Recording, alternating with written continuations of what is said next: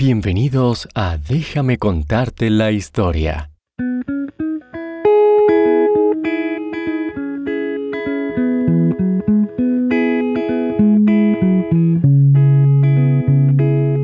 Este programa también está disponible en inglés como Bedtime History. Si quieres realizar una donación a nuestro programa, por favor visita bedtimehistorystories.com y da clic en el menú Donate.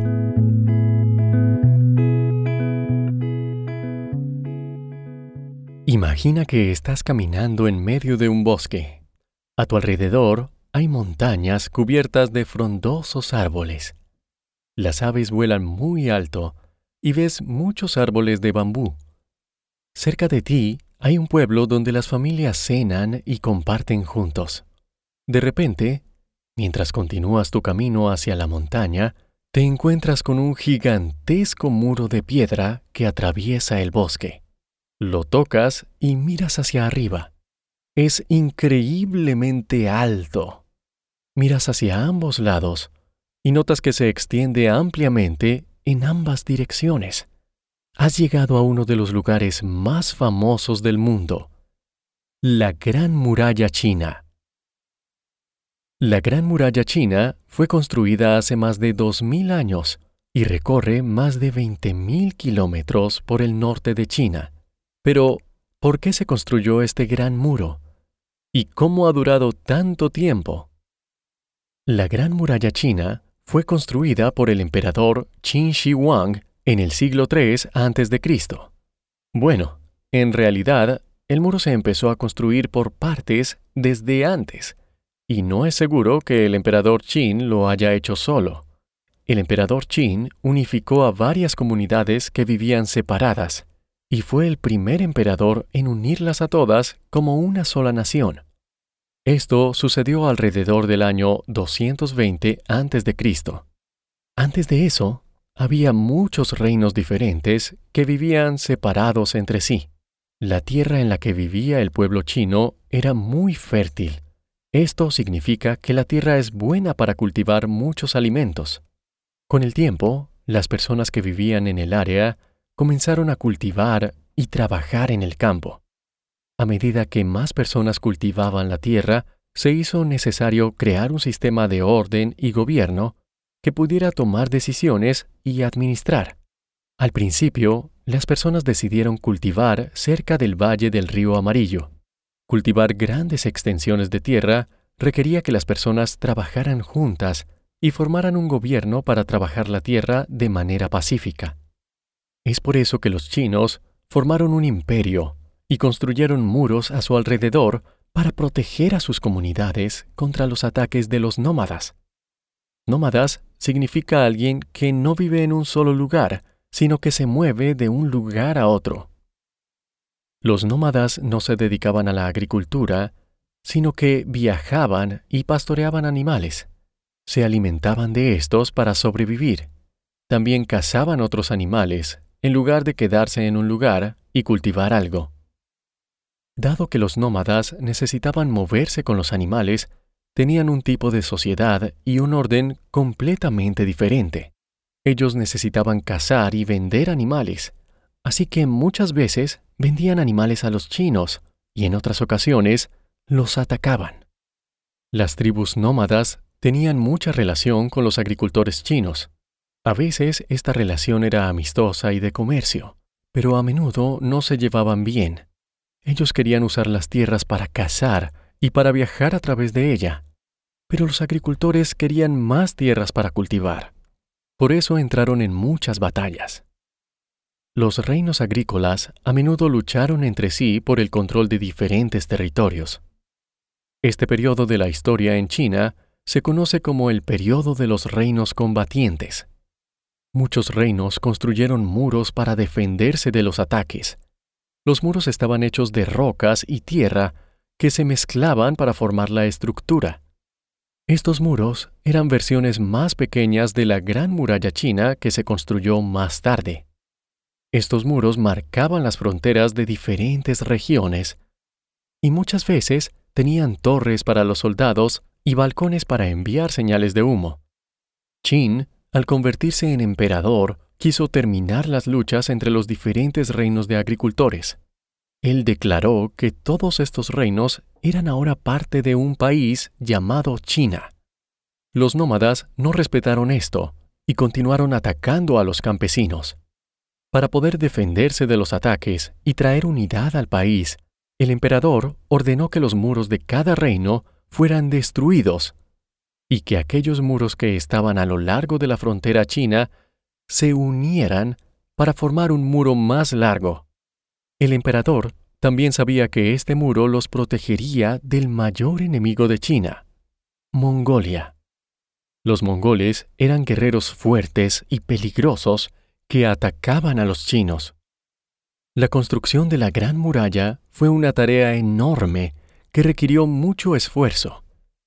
El emperador Qin envió a su ejército para que trabajara en ella. Gran parte de la muralla fue construida por soldados. Aún así se necesitaban más trabajadores. Entonces el emperador Qin ordenó que los prisioneros también se unieran a la construcción.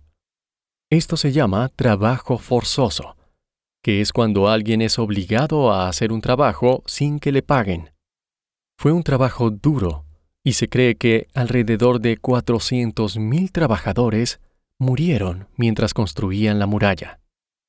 La muralla se construyó en medio de montañas y desiertos, terrenos difíciles para los trabajadores. Hoy en día hay algunas áreas de la Gran Muralla donde nadie podría vivir debido a las condiciones y hay algunas partes donde los inviernos son tan fríos que es inhabitable. ¿Te imaginas tener que trabajar en la construcción de un gran muro en esas condiciones? Debido a que gran parte del muro está construido con tierra, la mayoría de los materiales que usaron para construir el muro se pudieron encontrar justo donde estaban construyendo. Sin embargo, algunos suministros y trabajadores adicionales tuvieron que viajar un largo camino para llegar a la muralla. Esto hizo que la construcción fuera aún más difícil. A veces, los jóvenes que se vieron obligados a construir la muralla tenían que arrastrar pesados botes en los ríos, río arriba, para llevar alimento al resto de trabajadores. El trabajo fue tan duro que muchos intentaron escapar, volver a la ciudad o a sus lugares de origen, Muchos de los que huyeron murieron en el desierto, ya que el camino de regreso era muy peligroso y las condiciones eran extremas. Finalmente, los habitantes del nuevo imperio chino comenzaron a rebelarse contra la dinastía Qin. Rebelarse significa luchar y pelear. El emperador Qin era un gobernante estricto, y no todos estaban de acuerdo con sus reglas. A medida que el emperador Qin perdió el apoyo del pueblo chino, hubo cada vez menos soldados dispuestos a salir a trabajar en la muralla.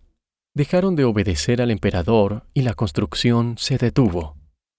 Más tarde, los gobernantes chinos continuaron con la construcción hasta terminarla.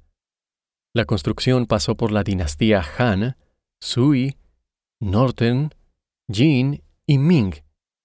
Cada uno reconstruyó o amplió la muralla.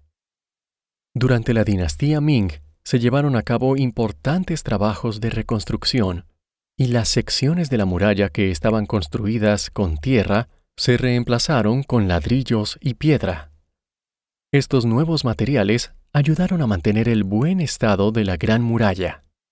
Una de las primeras menciones de un muro construido contra los invasores del norte se encuentra en un poema del siglo VII a.C. Está registrado en el antiguo libro chino de poesía clásica.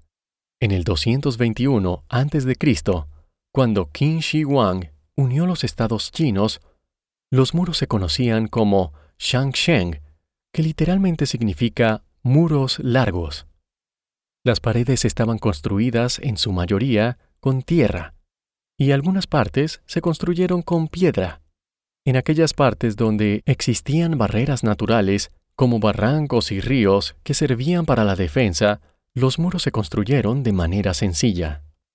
Además del muro, también se construían sistemas defensivos como guarniciones y torres de señales dentro del muro, y también algunas torres de vigilancia alrededor de la muralla.